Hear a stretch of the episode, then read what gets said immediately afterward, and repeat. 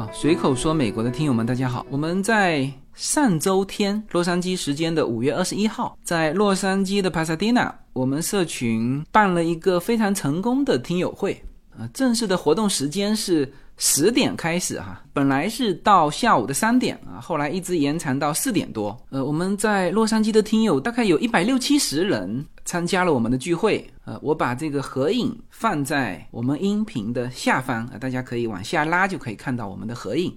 我在朋友圈和微博上，呃，对这次的听友会也做了一个总结哈。总体上这个效果呢，要比我之前自己预期的要更好。啊，第一呢，就是来的人够多啊，我们准备了大量的茶点，结果通通被消化一空啊，这个我们是非常高兴的，就说明大家都吃得很好。第二呢，就是现场分享非常精彩啊，既有我们各行各业的嘉宾的分享。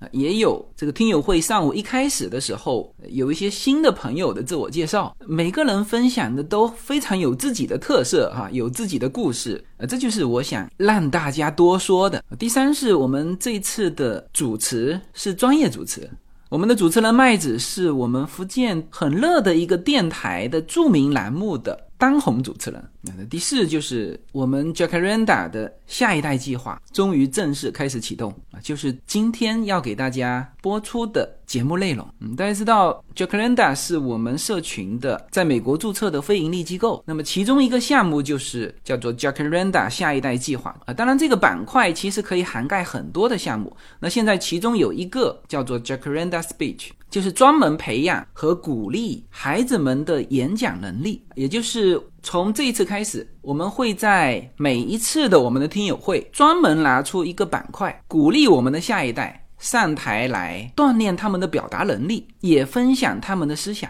这是我们 Jacaranda 下一代计划的第一次活动。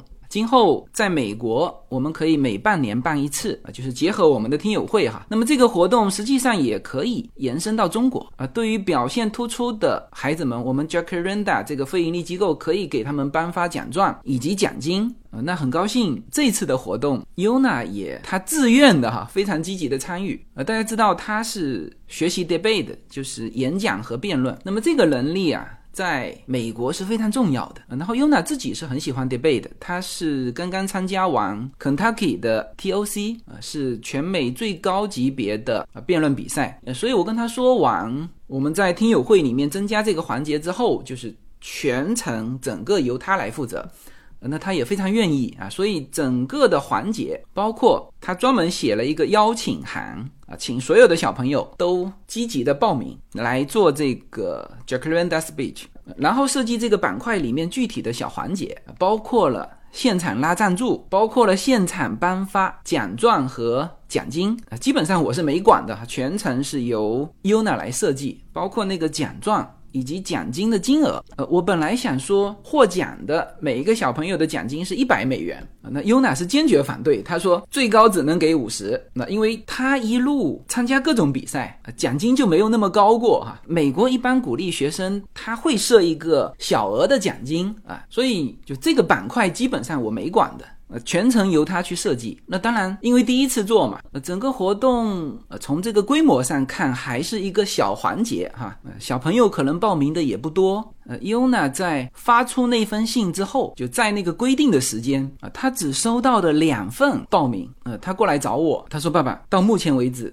只有两个人报名。”呃，他问我怎么办。呃，其实这种状态也是我想要的啊，就是因为它本身这个活动是搭建在我的活动之上，他已经克服了非常非常多他本来要去经历的困难。什么呢？你在美国办一个线下活动，本来就是非常困难，能够召集这么多人来。但是基本上，我们的听友会在每一次洛杉矶举办的话，呃，都是一百多人。呃，这个规模在美国的线下来说，其实本身就是非常少有的。后来 Yuna 的这个活动，这个照片拍出去，呃，很多家长跑来问叶子说：“哎，你们这个是什么样的活动？因为他毕竟有这么多人，包括他想拉赞助跟捐款，搭载在我们随口说美国这个社群的这个平台之上，其实也很容易就募到钱，现场他就募。”募到了两千美元啊，那当然这个钱就以后专门投在他的 Jacaranda Speech 的这个项目里面。啊，这次我不收他钱哈，下一次我就得从他的这个项目里面去分摊我们的活动经费了。就是所有的他应该都是比较顺利的情况之下，我觉得出现一些困难，这是他必要经历的。其实我也不觉得他第一个活动说就办得非常完美、很成功，这这对优娜来说不是一件好事情啊。所以当他非常心虚的站在我面前说：“爸爸，只有两个人报名的时候。”我就跟他讲，我说任何的事情刚开始做就是这么困难。我说你知道爸爸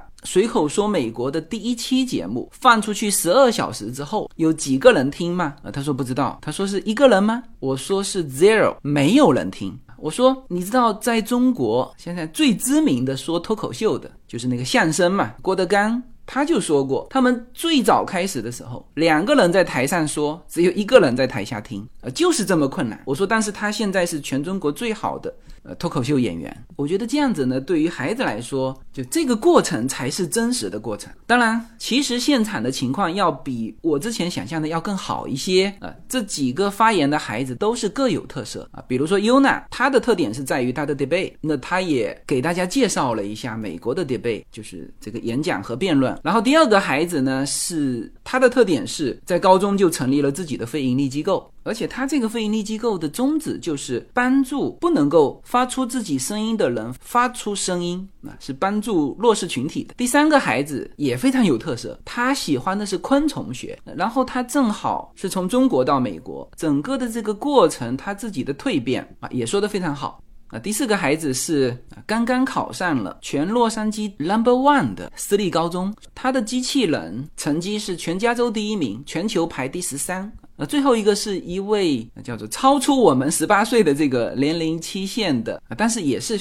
大四的一个学生。那么他从他的这个年龄段来分享他的家庭给他的影响，以及他认为在孩子成长的过程当中，他觉得哪些是重要。所以优娜组织的这个。就 Calendar Speech，就规模虽小，但是呢，现场的时候就给大家眼前一亮的感觉。那我们现场就有洛杉矶这边最好的，呃，我们叫传统媒体哈。听完一些孩子的分享，就直接上去递名片了。所以我们也希望说，通过这个活动呢，让更多的孩子树立自己的信心，更敢于表达自己的想法啊。同时呢，也让无论是中国的家庭，还是已经移民到美国的家庭啊，真正去感触中美教育的一。个不同啊，以及孩子们真正的想法，好吧？那接下去我们来听我们这次洛杉矶听友会啊，其中孩子们的这个板块啊，这也是我们 Jacaranda 下一代计划中的一个项目，叫 Jacaranda Speech。然后这次听友会其他的内容，我们会陆续放在我们的会员频道。我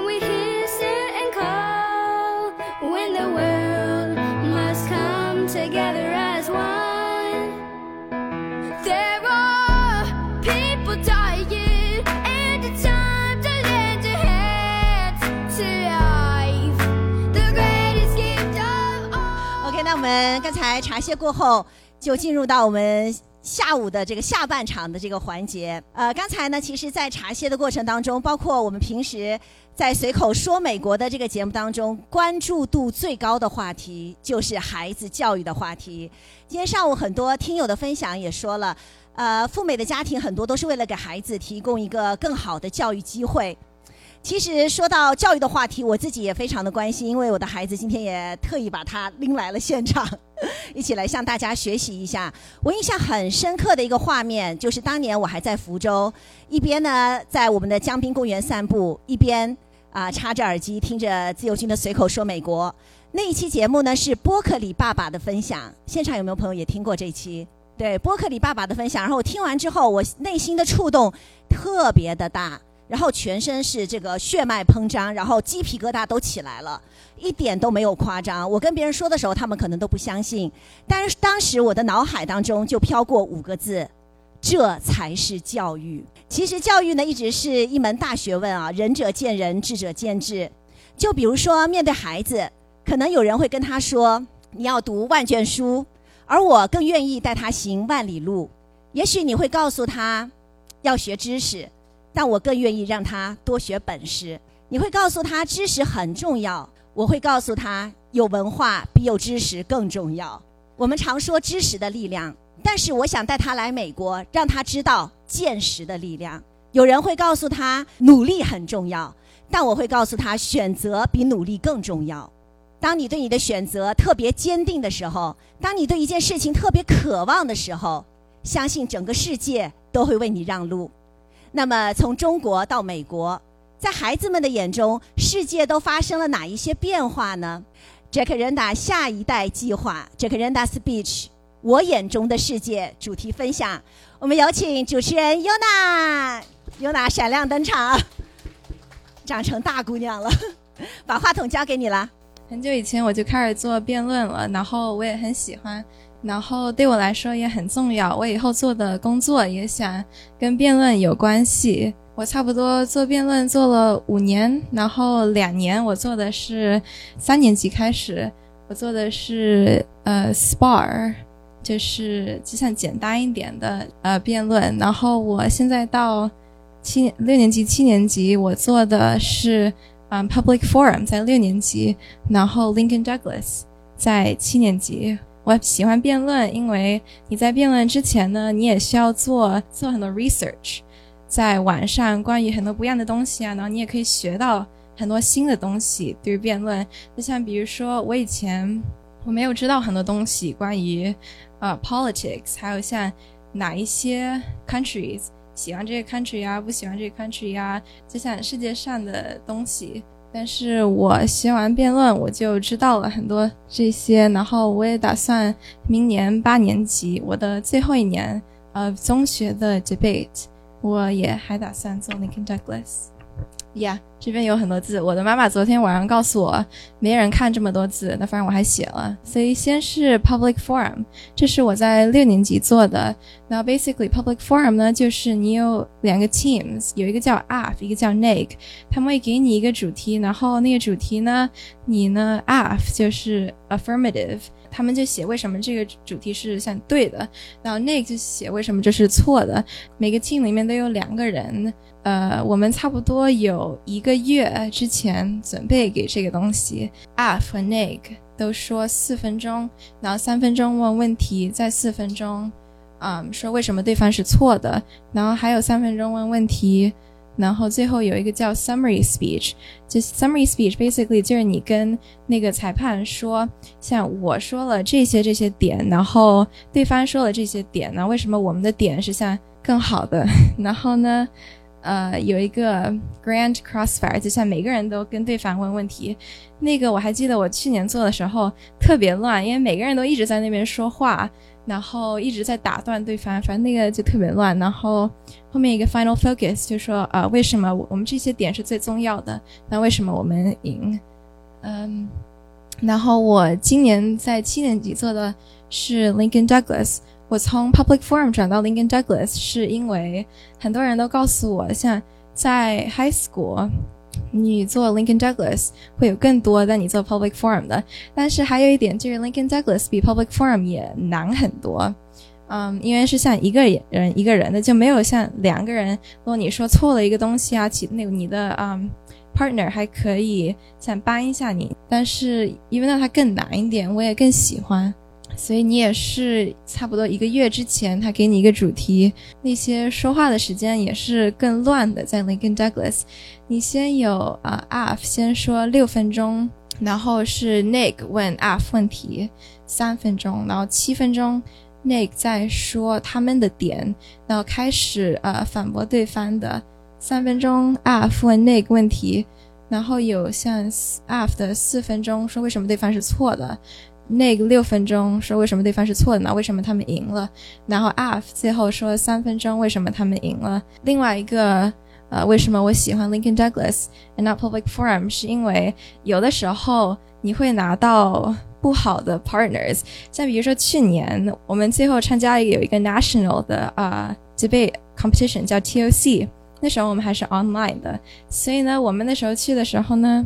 我在最后一个晚上把我的点啊什么都搞好了，然后我那天早上问我的 partner，哎，我们这个点你有没有觉得应该稍微变一下？然后呢，他告诉我他根本还没有看我们的那些点，Yeah，所以嗯，他就是不好的 partner。但在 Lincoln Douglas，你就自己做自己的时间什么的，我也觉得有更好。呃，这些是一些我去年做的 public forum 的 topics。第一个最喜欢的就是日本，还有他们的 Article Nine，就是 After World War Two，他们就说像日本，他们就不能有攻击对方的武器什么的。然后我们那时候就有讲那个，那是我们去年的最后一个 topic。呃，我就很喜欢那个，因为是我喜欢像呃 politic related 的 topics。第二个呢，就是嗯 Turkey 还有 NATO，那时候就说像 Turkey 应不应该加进 NATO，那个我也喜欢，因为也是跟像 politics 有关的。然后最后一个是 Baltics 和 NATO，我其实没有特别记得这个，因为这是我们其我第一个做的 public forum 的 topics。但反正我记得我也还挺喜欢的，因为也是关于 politics 的。然后也还挺有意思的。这是我今年做的 Lincoln Douglas 最喜欢的 topics。第一个是 open borders，就是嗯，他们应该开中文怎么说？开应该开边际，这样人家就可以像。自由从一个国家到另外一个国家，那个是我们今年最后一个做的题目。然后，呃，我喜欢，因为就像我们算了，其实两个月啊，这个，因为我们第一个月做的是给一个呃小的比赛，我们后面还去了 nationals，嗯，然后我们也是用这个 topic 的。然后 basically，我我们那时候就说的是关于像。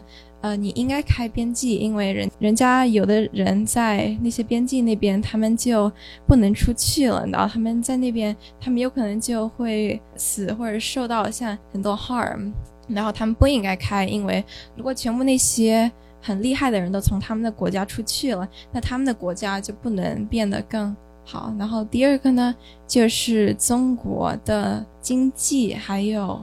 Environment 忘记怎么怎么说，然后呢，就是 basically 像中国应该哪一个做的更多，哪一个做的更好？就像经济，因为他们想当一个更好的像国家呢，environment，因为像如果你的 environment 不好了，你的国家也不能变得。更好。最后一个就是呃，single payer universal healthcare system，就 basically 那是我们今年第一个 topic，所以有点忘记了，就有点像那时候好像有一个另外一个东西，关于医保应该都是有 government take care 的，就有点像那样的。这是关于在 online 的 debate，我的之前的我从三年级开始一直到六年级，我的全部的比赛都是在晚上的。我那时候呢，差不多。我们老师有一个时间叫我们上到一个呃网站叫 A Times A，我们在那上面比赛。然后我差不多三十分钟之前啊，那个 competition 开始之前醒，但是嗯，我就睡得很迟嘛，因为我们也都不需要早起来准备任何东西。然后我们在那边穿的衣服，我们也都是上面穿的是正式的，下面呢就直接穿睡衣，因为也没人看得见你下面穿什么。嗯，然后我们旁边也都放着像一些我们自己的东西，也不需要像把电脑带到跟我们一起呀什么的。呃，然后我们也不需要走到不一样的地方，所以我们就一直坐那儿。我还记得我那时候做这些比赛的时候，我一整天都坐在那儿，没人来进我的房间啊，跟我说话。那是那是 one of the reasons 我很喜欢，因为没人来打扰我。这个是呃 in person 的 debate，就是我第一个 in person 的 debate，还有我的唯一一个 in person debate 就是去 TOC 的，是一个 national debate competition，然后是在 Kentucky。我就觉得 in person 跟 online 很不一样，因为我们就在那个嗯那个 college 上面嘛，然后我们每一个 round 我们都需要到一个不一样的房间，你也可以跟你的同学说很多，然后跟他们。你想聊天，然后你也就更长时间跟他们在一起。我做 online debate 的时候，我其实都没有交到很多 debate 的朋友，但是在 in person debate 的时候呢，我就也交到了一些朋友，我也觉得还挺有意思的。但我一个不好的东西呢，你就必须要待在那个房间外面等，然后你就就更。更紧张，然后你也必须要跟你的裁判还有你的对手说话，在你的植被前面还有后面。就像罗颖在植被里面做了一个不好的东西，他们想一天之后还可以过来跟你说，哦，你那那次做了什么像那样的东西，我那个没有特别喜欢，但我还是更喜欢 in person debate than um online 的 debate，因为你可以跟更多人交流。呃，谢谢。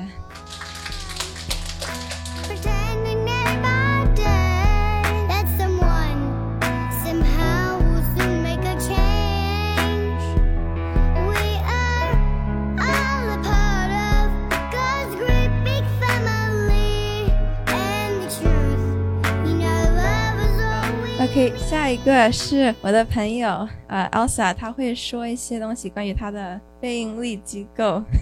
嗨，大家好。先做一点自我介绍吧，我叫 Elsa，今年我十六岁了，今年是我来美国的第七年。然后我来美国其实是因为我的父母当时听了随口说美国，所以说现在能站在这个地方，其实特别的荣幸，也特别的感激。然后今天今天在这个地方是想跟大家谈一下美国媒体方面的发展，然后还有媒体对于现在当今这个社会的影响。呃，那回到我自己的自我介绍，再多介绍一下，我今年在 Warner High School 读十一年级，然后我担任的是我们学校报社的总编辑，还有 Yearbook 的总编辑，我也是美国亚裔记者协会的一名记者。然后我还是我最近在洛杉矶时报进行实习，也是洛杉矶时报的一名实习记者。呃，今天想跟大家谈的是我自己创建的一个非盈利机构，叫 The Whole Human Stories Journal。这个其实是我当时受了 Jack Randa 的启发。然后当时也就是很想能创建一个能帮助别人的 non-profit，所以说呃就有了这个。我觉得这个的最好的直译应该是我们的故事本。就是我们所做的事情呢，就是为无声者发声，并且我们会去采访那些遭受不公平对待的人们，然后我们会在不同的地方，像我们的网站上、Instagram 上、Twitter 上去呃出版这些不同的故事。我觉得我们存在的理由是因为并不是人人都有为自己发声的能力，有一些人他就是真的是因为一些自己的原因，他没有办法去表达自己的声音。虽然我们经常说美国的媒体是自由的，但是它还是潜移默化的越来越割裂。我们有没有发现，现在我们在网上看新闻什么的时候，感觉大部分东西都越来越政治化了？要不然就是什么当地的选举啊，要不然就是美国。不同的 political party 之间的 divide，其实现在媒体也已经越来越割裂了。所以说，对此我们应该把我们的目光更多移到那些有需求和有话说的人身上，去聆听这个社会所需要的改革。我觉得这也是我们存在的理念。我们的成员呢是来自十二个国家和地区的，呃，他们都是一些大呃大学生或者是高中生，呃，是非常。呃，对于新闻和传媒方面有有非常多的兴趣爱好的人，我们平时就是会去去培训他们，进行一些沟通和采访方面的培训。我们会告诉他什么样的故事是值得我们去挖掘的，我们如何去寻找合适的采访人，如何专业的去进行采访，如呃，我们采访出来的内容该如何去呈现，还有这是这整个过程都是非常呃。都是一个免费的过程，因为我们希望这种教育可以让每一个人都得到，而并不是说让金钱变成了任何人在追求更多知识的路上的一道阻碍。所以，我们都采访一些谁呢？呃，我们以前采访过的人包括香港 Twenty Twenty Protest 的参呃参与者、校园暴力的受害者、网暴的受害者、呃被种族歧视者的发生者，呃还有 LGBTQ 校园抗议的参与者。呃，你可以发现我们，呃，去采访的这些人，可能都是平时在社会上不太好去发声，或者真的需要别人去 encourage 他，去鼓励他发声，他才会真正的去表达自己内心的声音的人。所以说，我觉得这也是我们存在的意义，就是为了去鼓励这些社会上不太好发声，但是应该发声的人，去真正的去表达自己，然后去向这个社会提提出自己的需求。你看，这些都是我们以前采访过的人。这个社会如今有很多不公平的地方，然后我们可以通过很多不同的方式帮这种人发声。媒体是无比重要的一部分，它不仅可以传播信息，它也可以时时刻刻监督着这个社会是否是公平的，我们的持权者做出的决定是否是正确的。还有，我们非盈利存在的意义，也就是无非就是通过聆听去发现这个社会中所存在的问题。所以说。我们也不应该仅仅专注在流量上，而我们也应该去看这些形形色色普通人身上的影子，呃，这就是他们。他也许只是在街上和你擦肩而过的普通人，你不去真正去聆听他，你都不知道他身上发生了哪些故事。但是，只有这些真正的平时看上去像是平凡的人，只有我们在深深的跟他们沟通了以后，我们才能发现这个社会里面不平凡的地方。当我们把这些不平凡、不平凡的故事拼在一起以后，这就是我们得到的。我们更加会理解这个社会所需要改革的地方，也更加明白每一个人自身拥有的权利和他的自由。这也就是我们存在的意义。我觉得这也是我们媒体存在的意义。谢谢。OK，嗯，请下一位。Hello everyone，今天我将带来我的 presentation，从我的世界到我的世界。呃，开始我先做一个自我介绍，我的名字叫 Eno，今年我十四周岁，呃，然后刚来美国十四个月，然后我是来自福建福州的，然后我还有个比较特别的专业就是昆虫学，呃，想必大家都看过《动物世界》吧，昆虫学又是另外的一个世界。呃，曾经我还在中国的时候，实际上是一个呃，就性格比较内向。我记得最夸张的一次就是。呃，有一次我去买奶茶，然后我都已经走进奶茶店了，已经到他的柜台前，眼神已经和店员对上了，但是我退却了。我掏出手机扫了下呃柜台上的二维码，然后又快速的推到了店外，用手机点餐。因为在当时我根本不知道怎么和那个店员开口，然后也是因为这个原因，导致在中国的时候我的成绩一直都不是很好，就是中下游。后来我们一家做出一个非常重大的决定，就是移民美国。在那十二个小时的飞机上，我幻想了无数次以后来美国会发生的事情，但后来真正发生的事情是我在那十二个小时意想不到的。在我刚来美国的时候，实实际上，呃，还是有那个性格原因，再加上语言不通，我甚至在麦当劳麦当劳买汉堡都要依靠我妈。呃，不过后来我在美国入学之后，我的呃同学以及。老师给予了我非常多的鼓励，而且他们对我的专业也充满好奇，也所以经常让我在课堂上分享我的新发现，让我逐渐自信了起来。后来我克服语言障碍之后，也结交了很多来自世界各地的朋友，然后也爱上了科学，最终呃我也找到了适合我的世界。好，我的演讲就到此结束，谢谢大家。好，谢谢一诺。一诺其实就是我的孩子啊，呃，是我想说两句，就是呃，因为他性格比较内向，不能怪他，他要讲的话都被我说完了，是吧？是。然后真的在原来为什么说叫我的世界到我的世界？大家知道有一款很火的游戏叫我的世界，Minecraft 是吧？原来他就一直沉浸在这个游戏虚拟的这个世界里面，不太会和人交流。然后像我就特别的着急，我说你。你不会跟人说话吗？然后就老跟他发火，然后我就觉得，哎呀，不行。然后在学校，包括他最喜欢就是他昆虫，一个喜欢昆虫的孩子，他的妈妈的心得有多大呀？我家里就是各种昆虫世界，什么蜥蜴呀，是吧？还有那个 scorpion，那个叫什么来着？啊，蝎子，对，蝎子、蛇，然后还有什么各种虫啊，甲虫啊，是吧？有空可以到我家去看看我家的昆虫世界，是。然后，因为他的这个爱好呢，其实在国内，呃，是不太被接纳和这个重视的。老师看他，你整天捉虫，你干嘛呢？你就是还不如花这时间去学学语数英多好啊！你这叫不务正业。然后来美国之后呢，他就觉得哇，这里的怎么每个人对我的这个专业。就特别的有这个好奇，特别的感兴趣。然后每次他在这个野采啊，就是去做昆虫的这路上，我每周都带他去野采。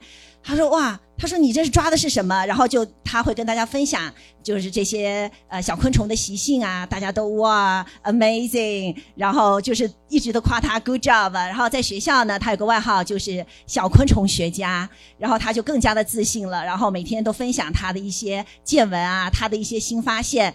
然后在学校的成绩也是提高了很多，所以我跟他说，从中国到美国就是一个学渣的逆袭机。嗯，昨天我们还去参加了这个 Bug Fair，就是一个昆虫展。然后我们现场就加入了很多 club，还认识了很多蜂学家、昆虫学家，然后买了他们的书，要了他们的签名。然后下一次的这个昆虫展，就我儿子也会有一个展位，然后把他捉的昆虫拿到现场去卖啊，我就想让他体验。在美国这方面的资源真的是太多太多了，所以我说，Eno，今天 I'm so proud of you。呃，今天对他来说，我知道需要多大的勇气和多大的一个挑战。对他一个内向和新移民的这个孩子来说，呃，Congratulations，you did it，Thank you，真的谢谢大家对他的这个鼓励。然后呢，在美国，真的我觉得。对于他这种有特殊就很 special 的孩子，是一个非常好的平台和空间。因为如果在中国，他说他的梦想，他看到很多人都说我的梦想是要当一个昆虫学家。然后在中国，我心里就想，你吹吧你，昆虫学家。然后在美国的是 Yes you can。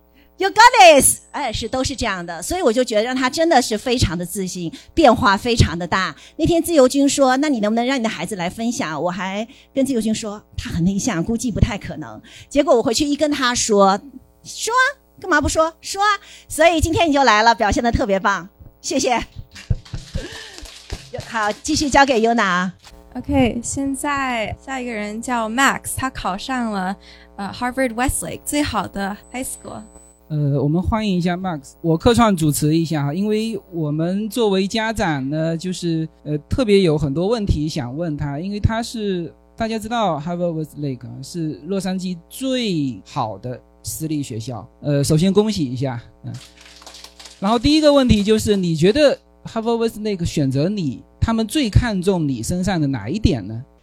呃，我觉得啊，他们选择我主要是，因为我首先我没有考那个 SSAT，就是学术化的考试。但是呢，呃，肯定他们首先是有学术基础的，比如说，那你肯定得 straight A，就是全部都是 A，那是肯定是基本线。但是我觉得呢，他需要看重的呢，肯定还是有这个个人的成分，比如说你这个人的潜力，然后未来的远瞻性，还有。这个孩子未来能为这个学校带来多少的回报？那这是肯定是最重要的。然后还有你的兴趣爱好，这肯定是最重要的。和对社区服务的一个义务，还有为他人贡献、考虑他人的一个内心的一种那种感觉吧。要有这种能量，别人就更愿意来和你在一起做一个 partner 的那种感觉。OK，那第二个问题是。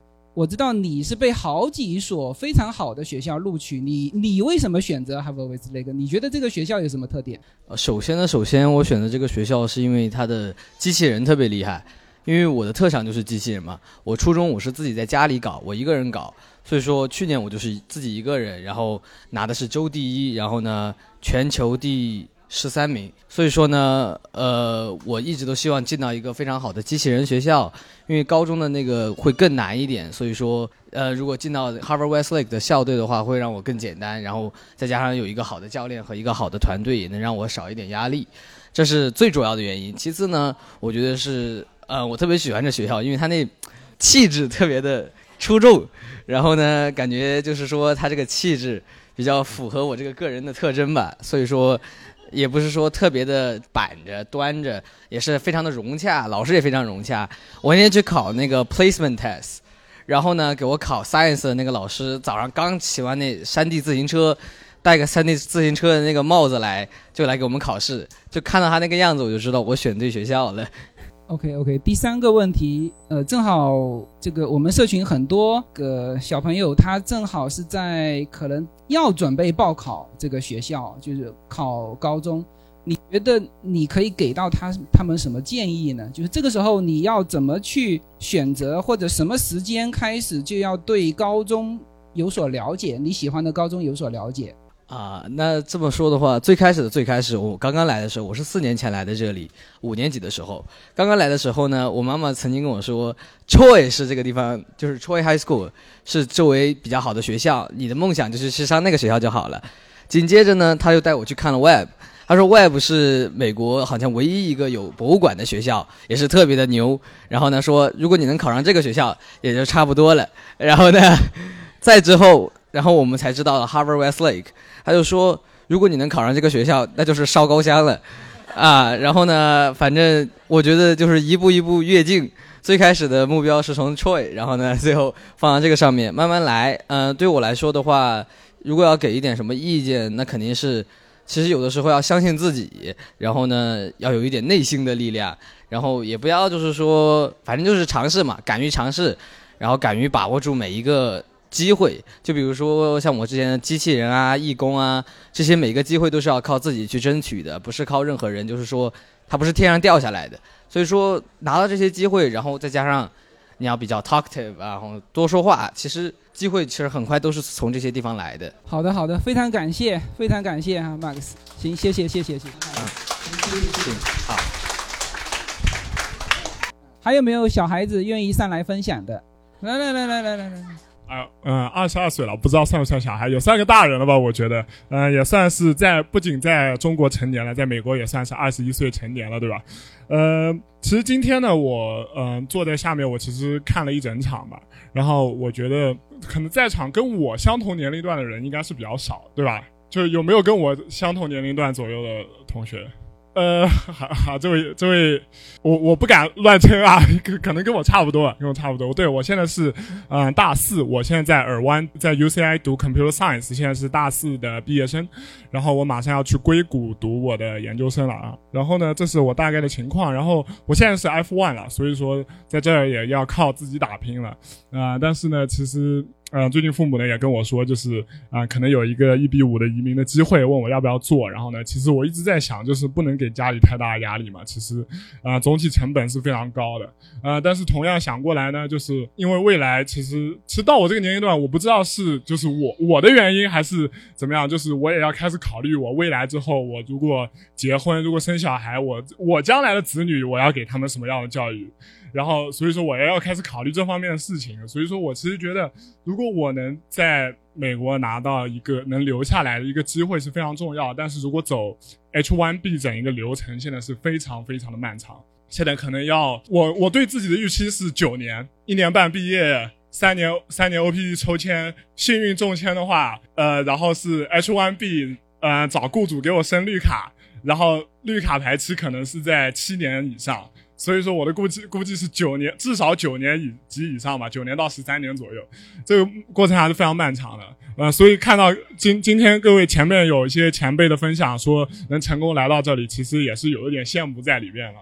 然后我自己呢，我觉得其实，在小孩的教育方面，我觉得我是受到我父母给我的很多很多的益处，就是我我觉得其实非常重要一点就是我我现在跟我的朋友们，然后跟我的同龄人，包括跟其实有一些就是可能比我大五六岁、大十岁左右，可能刚生小孩的一些朋友聊的时候，我我一直跟他们说一个点，对于小孩方面来说，原生家庭是非常非常非常重要的。我们的原生家庭给小孩子创造的环境是小孩成长过程中最重要的东西。因为一切的一切都在你的原生家庭给你打下来基础，你外面的再好的教育，呃，再好的学校，那都是锦上添花的东西。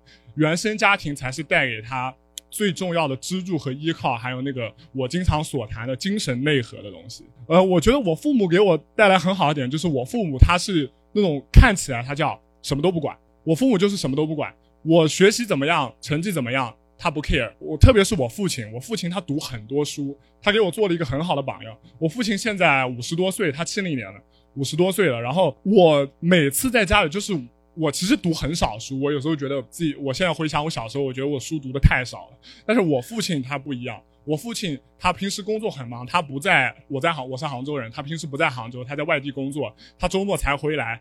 但他周末回来，基本上第一件事情是去图书馆。他有小的时候他会带我去，大了之后我不读书，他也不带我去。然后他会去图书馆借很多书回来，然后他会放在家里读，基本上可能一周两周他就能读完一轮，可能三本四本。我说正经哲嘛，政治经济，呃，历史哲学，然后还有他很多感兴趣的方面，可能比如说他有时候看一看中医的书。我觉得我父亲就是一个持续学习的人。他给我做了一个非常好的榜样，就是说你的学习的动力源是来源于你自己。这这一个点，我是是我在国内的学校里很难看得到的点，因为国内的同学们他们都在干什么？他们都是在想我今天怎么样考了一个分数？那这个分数的目的是什么呢？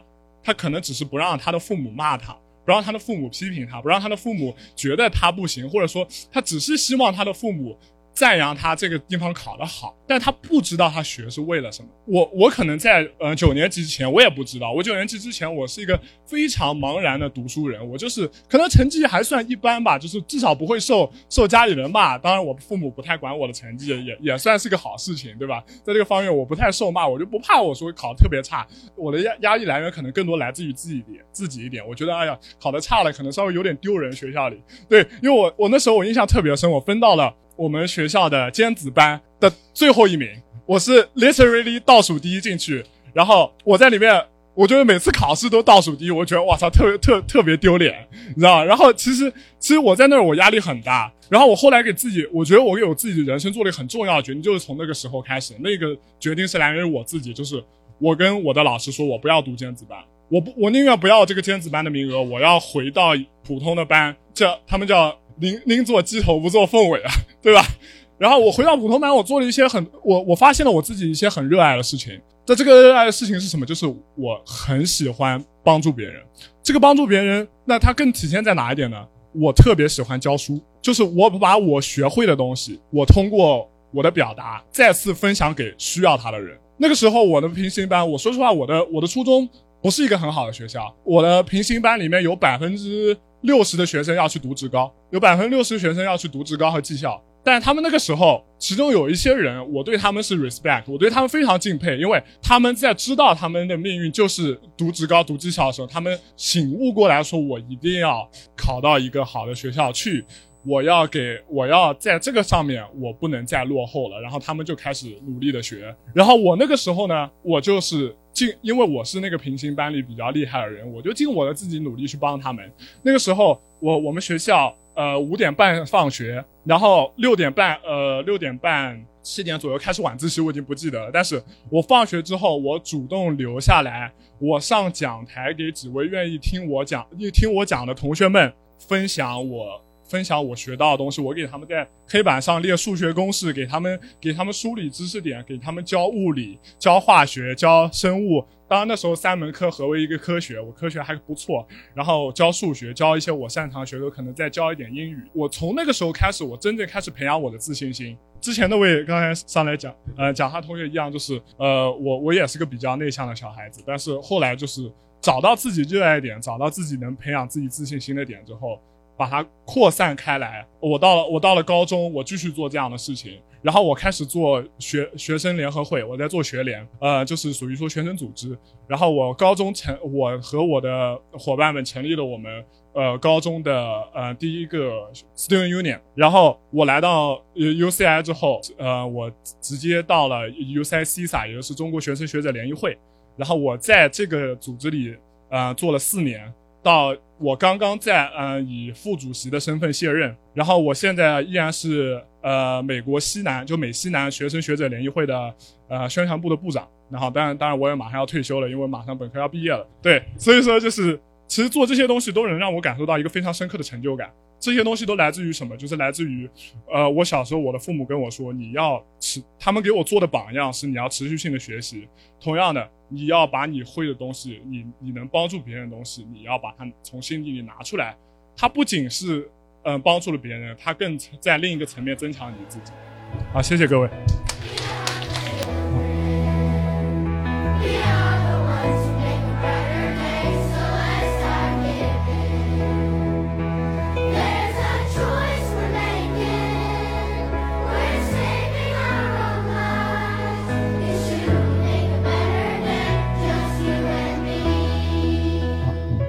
下一个环节啊，我们这次捐的钱都是给下一次的，下一次的像 rent 这个 place 啊、食物啊什么的那个的。所以 basically，我爸爸想告诉你们的是，如果你们捐更多钱，那我们下次做的就可以更好。对对对对对。那之前呢，就有我们的一位听友已经捐了这个项目的一笔钱。那我们现在欢迎一下那个。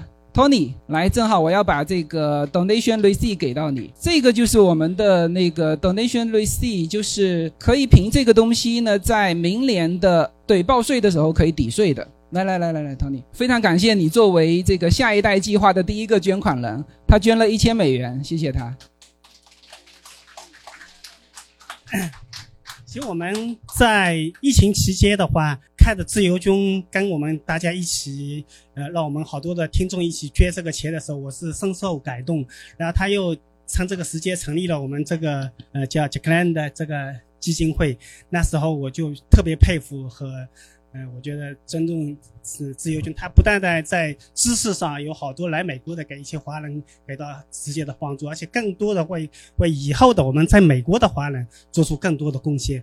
所以我只是抛砖引玉，一点点小意思，希望通过这个小小的一个心意，让更多的人一起参与进来。补充一下，这个 Tony 也上过我们的节目，他就是那个伯克利爸爸。啊，对对对。好好好，再次感谢啊！好，那下一个环节是我们今天的下一代计划演讲的颁奖哈。刚才三位十八岁以下的呃孩子，呃，请再到现场一下，来上来上来上来上台。对，这个奖金的金额和这个奖状都是优娜设计的，然后由优娜给他们颁奖吧。啊，谢谢他们今天非常棒的演讲。呃，这个是一个框架，我们希望以后这个活动会半年至少办一次。那有什么要给大家说的？哦，然后你们这次捐的钱是 also 给下一次，嗯，下一次如果有更多人来这边讲，那也是给他们的奖金。Yeah。好好好，谢谢大家，谢谢大家，谢谢三位。嗯，好，要不要来一个合影？来来来来来，对对对对对，拍一张照，拍一张照。好谢谢自由军，谢谢优娜，也谢谢各位呃 donation 的我们的听友们啊！我们要一起用我们的实际行动来支持 Jack 人打下一代计划。呃，其实刚才看到 Yuna 的表现，我真觉得很 amazing。呃，相信很多的朋友都跟我一样哈，是一边听着随口说美国，一路是见证着自由军是无家有女初长成，从 Yuna story。那个萌妹子到高尔夫球场挥汗如雨的女汉子，从啊 Yuna US News 的主持新手到 TOC 迪贝全国赛的专业选手，真的是超级的棒。今天有很多的小朋友跟他一起交流，大家相互来学习。呃，其实就像自由军在节目当中有说的，哪怕这疫情几年，我们好像大人没有做什么，但是看到孩子的变化和成长，我们会觉得我们的光阴、我们的时间没有被荒废，没有被浪费。所以我也特别喜欢这个人打下一代计划。今天看到在台上的孩子们，他们青春正好，然后我们在场的父母们，我们也宝刀未老，所以我们可以跟自己的孩子一起在我们美国梦想的道路上去奔跑。希望我们都是心中有梦，眼里有光，脚下有路。